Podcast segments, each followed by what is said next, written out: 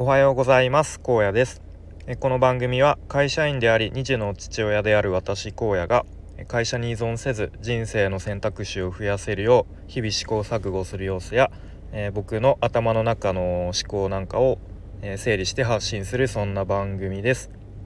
えー、今日のテーマはですねヒデについて語る回という、まあ、完全にあの僕の趣味に振り切った、え回になるかと思いますが、えまあ、もしよければ聞いてみてください。で、えっと、今日12月13日ですね。で、あれなんか誰かの誕生日だった気がするなと思って、あのあそういえばあのヒデの誕生日だと思ってえっ、とまあ X x ジャパンのギターのヒデですねはいでまあもし今生きてたら多分58歳とかになると思うんですけれどもうん。まあ、もし生きてたらね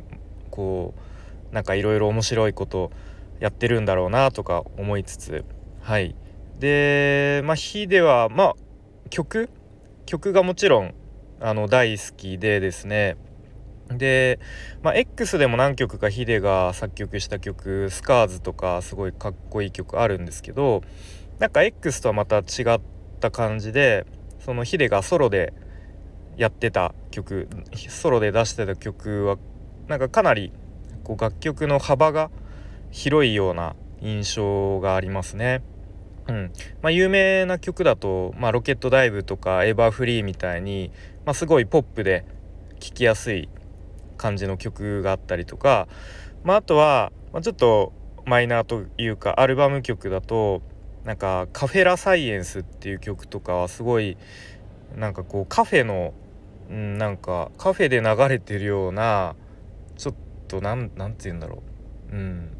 なんかカフェの BGM みたいな。そういうちょっと世界観の曲があったりとか、うん。まあ、とはちょっとピンクスパイダーみたいなこうちょっと重い重いロックみたいな感じの曲とか、まあ、あとはなんかグッバイグッドバイグッバイか。みたいなこうすごいアコースティックな曲調だったりとかなんかすごい楽曲の幅が広くて、うん、聴いててすごい飽きないなという感じですね。うん、で確か僕中学から高校あたりすごい hide にどっぷりあのハマってたんですけどなんか部屋にヒデのでっかいポスター貼ってた 記憶がありますね。うん、でヒデにハマったきっかけが確か中学の頃にまあ、僕が通ってた塾の友達が、まあ、一人音楽にかなり詳しい、あのー、友達がいてでなんかそいつが「なんか火でかっこいいよ」とか言って確か教えてくれたような気がしますね。うん、でなんかそいつと結構仲良くなってで、まあ、なんかある日そいつの家に遊びに行かせてもらった時になんかねエレキギターが置いてあってうん、で、まあ、めちゃめちゃうまいんですよね。ヒデとかあとなんかグレーとかもこうその場で弾いてくれたりして。で結構それが割と僕にとって衝撃的というか、うん、うわめっちゃかっこいいなみたいな。えなんか俺もエレキ欲しいみたいに思って確か。うん、であのよく、まあ、当時あのよく雑誌音楽雑誌とかあの読んでてそれの一番後ろとかに載ってたなんかこう初心者用セットみたいな こうめちゃめちゃ安い、うんまあ、エレキギターとなんかそのシールドとかあの安いアンプとかも全部込みで、まあ、なんか2万とか3万とかのをうん親に買ってもらったのかなんかお年玉かなんかで買ったのか、うん、それを買いましたね。うん、で、まあ、バンドスコア、まあ、楽譜ですよねを見ながら、まあ、練習してた気がするんですけどなんか全然その友達が弾いてたようなこういわゆるなんかこうエレキギターのかっこいい音みたいのが全然出なくてで、うん、なんかいろいろこうなんかつまみトーンとかこうマックスにしたり逆にトーンを絞ったりしても、うん、なんか全然音が細くてなんかかっこいい音出ないなみたいな。うん、でまあどうやらエフェクターというのが必要らしいということで、うん、まあでもエフェクターもね高いんですよね。うん、普通に23万とかもっとするやつとかもあったり、うん、で高くて買えないのでまあ多分そのままの状態で あの練習してましたね。うん、でまあでもそれでもなんかエバーフリーのイントロとかあとなんかロケットダイブのギターソロとかなんかテル「テルミーっていう曲の、うん、とかなんか練習してまあある程度弾けるようになった気がしますね。うんまあ、あとは当時あの携帯電話がまだガラケーの時代ですよね僕が高校生ぐらいの時は。うん、でまあみんな何かしらストラップつけてたんですけどで僕は一時期そのヒデのギターのストラップをつけてましたね。うん、なんかヒデのヒデのギターってすごい特徴的なこうちょっとなんだろう尖ったようなというか、うん、すごいこう一目見てあこれヒデのギターだねって分かるような形してるんですけどそれそのギターがそのストラップのサイズにすごいちっちゃいサイズになんかこう忠実に再現されてるというか、うん、そういうストラップがなんかね当時原宿で売ってたような気がして、うん、でまだ高校生だったんですけど、まあ、ちょっと時々こうね背伸びをして友達と原宿とか遊びに行った時に、うん、なんかそのそういうちょっとバンド系のグッズが売ってるような店にちょっと恐る恐る買いに行った気がしますね。うん、あとは、えーとまあ、僕の大好きなグレイですね、まあ、グレイの話何度もこのスタイフでしてますがえっとまあ、そのグレイを発掘したのもヒデっていうふうに言われていて、まあ、当時、まあ、当時というか、まあ、グレイが函館からこう東京に出てきてこうバンドで頑張ってやっていくぞみたいな時、うん、まあ当時はそのメンバーみんなバイトをしながらアルバイトしながら、まあ、なんとかライブ活動をしてるみたいなこう時代にたまたまなんかグレーのライブをヒデが見てで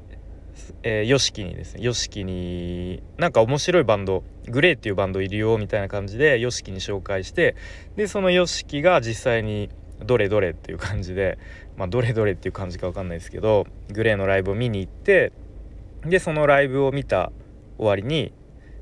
まあ、よかったらあのうちのうちから CD 出さないみたいな感じでこう、まあ、デグレーのデビューが決まったみたいなそんなエピソードがあるんですよね。うん、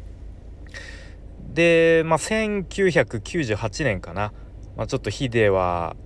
まあ、ちょっと帰らぬ人となってしまったわけですけれどもあのグレーのギターの久志が確かなんか YouTube のインタビューでこうヒデについてあのこんなことを言っていてあの、まあ、もし今ヒデさんが生きていたら、まあ、何やってるかなみたいな感じで。まあ多分宇宙に行ったりしてるんじゃないですかみたいな。うん、でまあとにかくヒデさんってこう音楽という枠にとどまらずにこういろんなこうワクワクするような楽しいことをやるそんな人だからみたいなことを確か言っていて、うん、あなるほどなと思いましたよね。なんかまあ、ヒデがこう活躍してた90年代後半96年とか97年とかその当時って、まあ、インターネットが、まあどんまあ、ちょっとどんな感じだったか僕もよく分かんないですけど、まあ、当時としてはかなり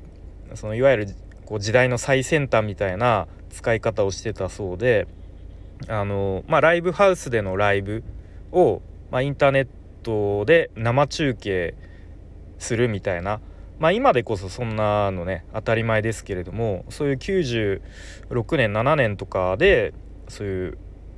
インターネットを使ってライブを生中継で配信するみたいなことをやってたのってやっぱすごいなと思いますよね。うんまあ、あとなんかファッションとかもねなんかこう今当時の映像を見てもなんか全然こうファッションもなんか古臭くないというか、うん、なんかよくヒデだけなんかあのー、かなりなんなんつうんだろう。なんかヒデだけこうタイタイムスリップしたというか、うん、なんか今存在しても全然違和感ないよねみたいなことを言われたりしますよね。うん、